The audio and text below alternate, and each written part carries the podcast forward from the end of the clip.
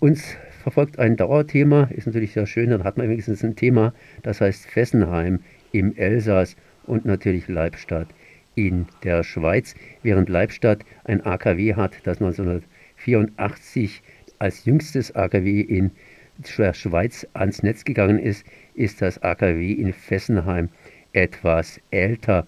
Und ich bin jetzt verbunden mit Rudolf Rechtsteiner, Vizepräsident der TRAS des Trinationalen Atomschutzverbandes. Erstmal herzlich gegrüßt. Ja, guten Morgen, Herr Gammelfacher. Ja, ähm, Fessenheim, das heißt, da hört man eigentlich Erfreuliches, soll bald abgeschaltet werden. Auf der anderen Seite hört man auch das Übliche, das heißt, da soll es auch unter Umständen möglicherweise weitergehen. So zumindest kann man das Gespräch, das hier Simon Jean äh, ein, angestoßen hat, interpretieren, der gemeint hat, ja, also Flamanville ist immer noch ein Thema und wir schalten natürlich erst ab, wenn Flamanville ans Netz geht, sprich der dritte Reaktor dort eben fertig gebaut ist. Äh, wie ist denn jetzt der Stand der Dinge? Ja, formell gibt es keine Verknüpfung mehr mit dem Reaktor in Flamanville. Und die EDF hat ja auch darauf verzichtet, Fessenheim nachzurüsten und diese vierte Zehn-Jahres-Prüfung durchzuführen. Das heißt, äh, die Schlusstermine sind eigentlich gesetzt, nämlich 2021 oder 2022 für Reaktor 2 und bei Reaktor 1 redet man jetzt äh, konkret von 22. Februar 2019, äh, 2020. Äh, also das heißt, äh, der Reaktor 1 könnte im, im nächsten Jahr äh, zugehen, aber es liegt noch nach wie vor kein Schließungsgesuch vor und die äh, deutsche Regierungspräsidentin hat ja auch sehr deutlich Stellung genommen gegen diese äh, Frau Schäfer gegen diese Verzögerungstaktik der französischen Seite.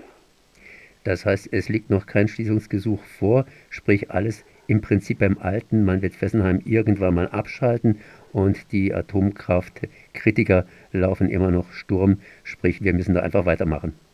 Es gibt ein verbindliches Gesetz, das eben vorschreibt, dass die, der Weiterbetrieb nur nach Durchlaufen der Zehn-Jahres-Prüfung überhaupt möglich ist. Das heißt, die EDF hat da eine objektive gesetzliche Grenze, die kann sie nicht ohne weiteres sprengen. Aber das Versprechen von Macron, äh, beide Reaktoren im 2020 zu schließen, das ist möglicherweise einfach auch eine weitere äh, haltlose Erklärung, weil, weil wir für Reaktor 2 äh, keine klare äh, Grundlage hier haben, die eine solche Schließung nächstes Jahr ermöglichen würde. Okay. In Frankreich äh, ist aber noch was anderes am Laufen. Sie sind aus dem Urlaub zurückgekommen, haben erst einmal hier dicke französische Dossiers durchgewühlt und nachgelesen, was jetzt da geplant ist. Ja, zum einen will die Regierung die EDF aufspalten und sich vor allem, sie beschäftigt sich mit einer Nationalisierung des nuklearen Teils äh, es wäre dann so eine Art Bad Bank wie für die Kohlekraft in Deutschland. Aber Macron äh, will natürlich äh, die Atomenergie nicht aufgeben, sondern er versteht das als Ausbauprojekt, wobei völlig unklar ist, wie man die teuren Atomkraftwerke in Zukunft finanzieren will, weil ja die erneuerbaren Energien immer billiger werden und die EDF einen riesigen Schuldenberg hat. Im Hintergrund wird da sehr viel verhandelt und konzipiert und etwas Genaues weiß man eigentlich noch nicht. Aber was deutlich ist, ist, dass die Regierung um jeden Preis auch in Zukunft an der Atomenergie festhalten will. Das ist eigentlich das Zwischenfazit im Moment. Ob sie sich das dann leisten kann und welche Änderungen auch aus Brüssel kommen müssen, damit eine solche einseitige Subventionierung, das ist ja eine große Wettbewerbsverzerrung auch äh, möglich ist, das ist alles noch nicht wirklich klar.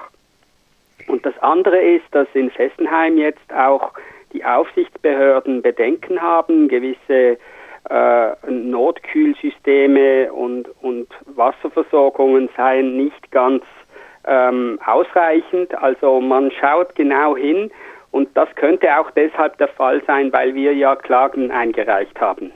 Leibstadt ist eine andere Geschichte. Das heißt, ich weiß vor ein paar Minuten vorher auf Leibstadt drauf. Das heißt auf dem AKW Leibstadt auf der entsprechenden Webseite. Und da habe ich ganz entzückend festgestellt, die haben ja Wanderfalken. Das ist ja ganz süß, wenn die Fälkchen da in die Kamera hineinblicken. Eine andere Geschichte ist, die sind jetzt im leicht reduzierten Normalbetrieb und wir haben in der letzten Woche gehört, dass eben hier eine Düse verstopft war. Sprich, äh, die haben sich zwar mal abgeschaltet und sind jetzt wieder zurückgekommen. Leibstadt, das AKW Leibstadt ist ja 1984 ans Netz gegangen und hat schon eine ganz lange Geschichte von Fehlbetrieben. Was ist denn los in Leibstadt? Ja, Leibstadt ist das Werk das teuerste und es ist eine Art Eigenentwicklung in weiten Teilen der Schweiz. Ein Werk, wo immer wieder Brennstäbe äh, sich erhitzen und die Ursachen kennt man eigentlich nicht. Deshalb wurde im letzten Jahr ein reduzierter Betrieb angeordnet, aber die Betriebsleitung will sich daran nicht halten und versucht jetzt immer wieder das Werk auf Maximalleistung hochzufahren. Gleichzeitig äh, kritisiert die Aufsichtsbehörde, dass der Betrieb nicht wirklich professionellen Standards entspricht, die Sicherheitskultur sei ungenügend. Aber die Aufsichtsbehörde hat ja ein intimes Verhältnis mit der Betreiberfirma Axpo und macht denen fast alles zu lieb. Äh, die setzt auch die Sicherheitsbestimmungen nur punktuell durch und ähm, deshalb sollte man hier sehr vorsichtig sein. Was uns fehlt, ist die Transparenz. Man will auch keine internationalen Experten, die das Werk prüfen und man legt die Sicherheitsberichte nicht offen. Also wir haben hier äh, eine Blackbox. Wir wissen nicht genau, was in, sich in dem Werk abspielt und die, die, die Zwischenfälle, die immer wieder zu Notabschaltungen führen, äh, die zeigen eben, dass das Werk äh, nicht mehr wirklich den äh, äh, Erfordernissen standhält, die man an so eine gefährliche Anlage stellen müsste.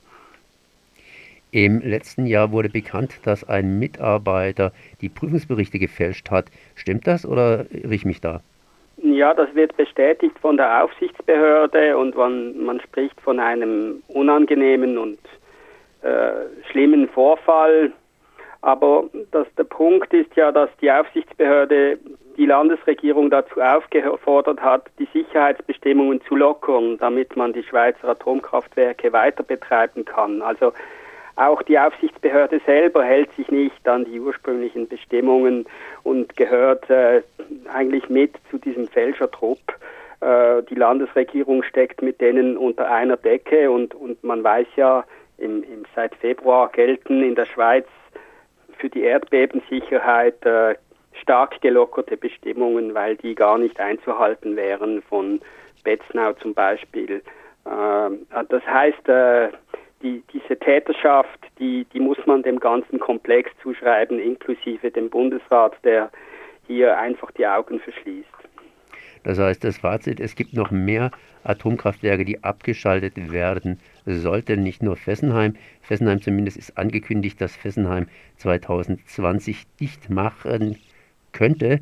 Ziemlich sicher, allerdings, äh, was ist schon sicher heutzutage, vielleicht Atomkraftwerke. Und das gilt auch vielleicht für die Schweiz, sprich für Leibstadt. Ich bedanke mich zumindest hier mal bei Rudolf Rechsteiner, Vizepräsident der TRAS. Merci.